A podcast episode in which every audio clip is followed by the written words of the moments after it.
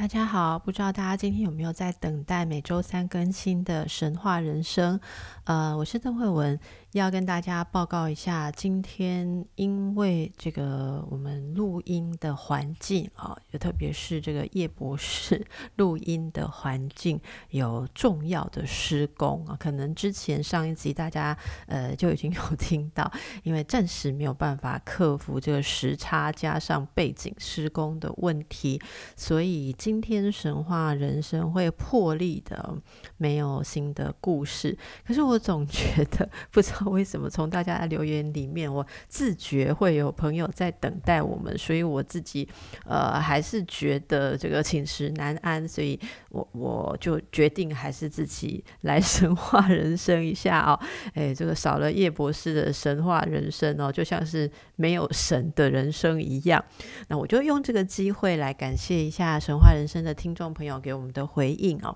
呃，最近有一阵子啊，例如说我有收到这个我们这。个，Sage Green 好的，诶，这位听众朋友，谢谢你赞助我们的节目啊。那么，呃，Sage 说到关于特洛伊战争系列，我知道已经结束很久，没有关系，我们没有结束，我们希望大家可以不断重复的聆听哦。那么，这个我们 Sage 提出几个有趣的看法，第一是说，呃，如果特洛伊并不是最繁盛，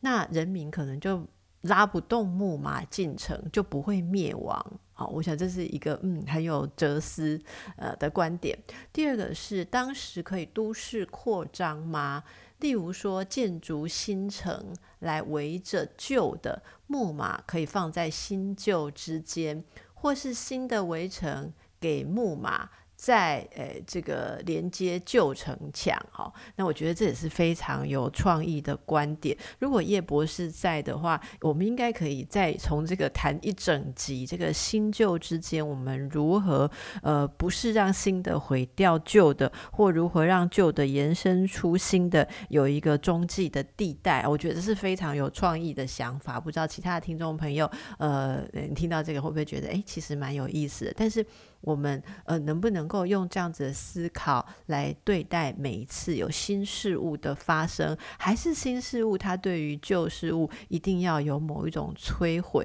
才有新生的意义？好，这个其实我们之前在呃特洛伊整个系列当中也不断的回到这个主题，所以很谢谢我们听众朋友的分享。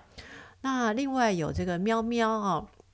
啊，喵喵，呃，喵喵说很喜欢希腊神话系列的发想跟讨论。在之前谈到海仙子的角色哦，有别于男女主角，想了解海仙子跟海妖这些配角在神话里的任务跟可能的象征意涵。好的，我会呃请叶博士我们呃后面来规划，因为我自己也非常喜欢海妖的角色哦。呃，大家知道熟悉我们熟悉的这个美人鱼童话故事啊，或者。神话里面有很多呃人身，人身嘛，对，人的上身，然后是鱼鱼的下半身，在很多个民族的神话里面都有这样的角色哈。那么这些呃，不管是人鱼呃海妖哦这些角色，它的确有象征很特殊的意涵。我我想第一个就是这常常是跨在呃就是。两跨界哈，两两个两个陆水界跟陆界这种跨界，然后可以穿梭在其中，那也常常代表了我们呃意识没有办法造访的中介地带。诶，这有讲到中介地带，刚刚说的新跟旧中间，如果有一个放木马的中介地带，它都会有迷惑。呃，我看到很多故事都会有迷惑、迷失，以及让人害怕的某种神秘力量。所以，的确，呃，这个心理学家也非常喜欢探讨这些故事里面代表潜意识旅程，潜意识旅程来自潜意识呼唤这样子的讯息。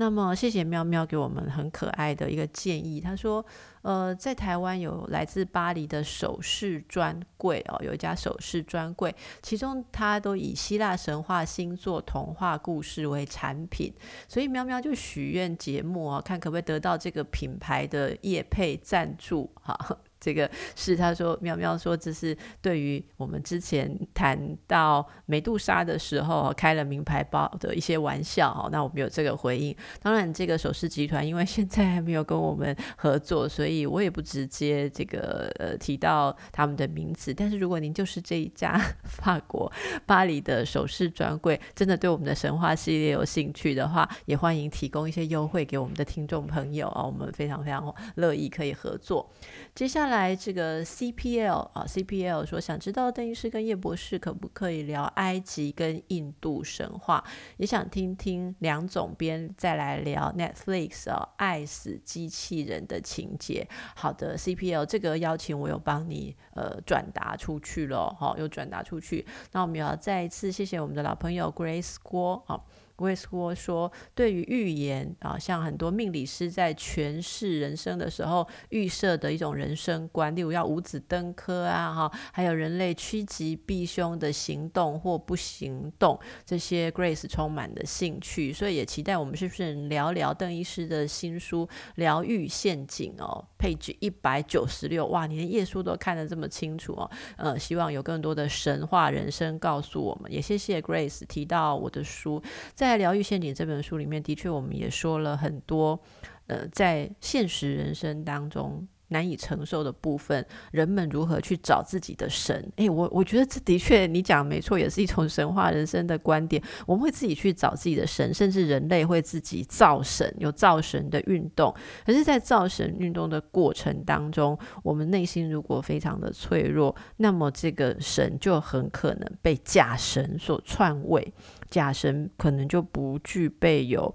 呃救赎这种种种的特质，他是一个人运用神的位置来呃利用其他的人，利用人性的弱点来得到更多东西哦。这也是之前在神话人生我们讨论人性与神性的时候说，神跟人当然要有一些共通点，大家比较有共鸣。一个完全都没有人性的神，大家会觉得，嗯，那但难了解人间疾苦。可是，在某些地方，神又拥有一些特质，所以他。呃，在跟人发生终极冲突的时候，又能让人觉得说神应该会放过我们这些东西吧？哈，所以在这里也让我可以预告一下下一集的神话人生，就是呃叶博士归队之后，我们要开始谈的就是这样一个有人性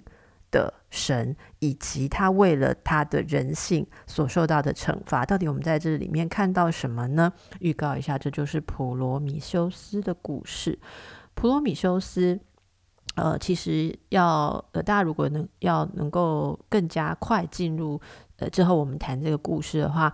也可以趁我们这周的空档。而奇怪，这样做节目做到有来预告大家要预习作业哦，真不好意思。但是大家真的可以先呃上网找一下，其实就打普罗米修斯，我觉得光维基的神话介绍，大家就可以有一个很好的概念哦。普罗米修斯就是大家熟知的，他身为天神，好，那他竟然违背宙斯的意思，偷了火给人类。因为偷了火给人类，而且他他就是跟人类的感情蛮好的，呃，甚至他帮助人类，呃，这个骗了设计骗了宙斯，让宙宙斯在跟人类交易，在谈定以后要呃。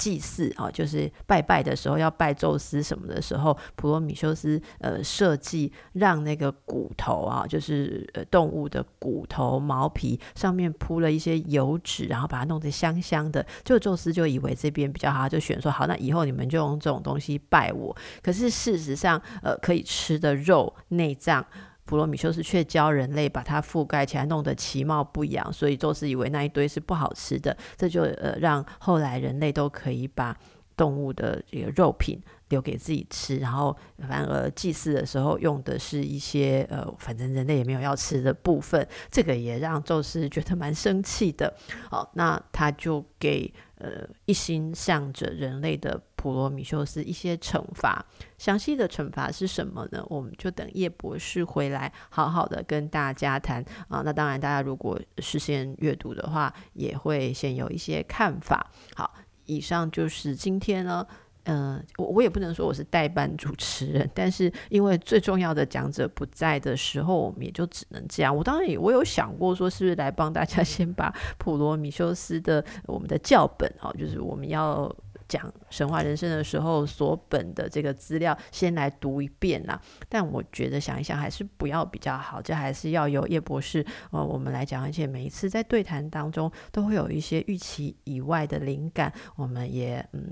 相信这些灵感跟大家在第一时间接触，是有一种神性，一种神性的呃，跟人性之间。巧妙的碰撞。好的，那么今天感谢大家的包容，我们就休息一下了。呃，下周再见喽，拜拜。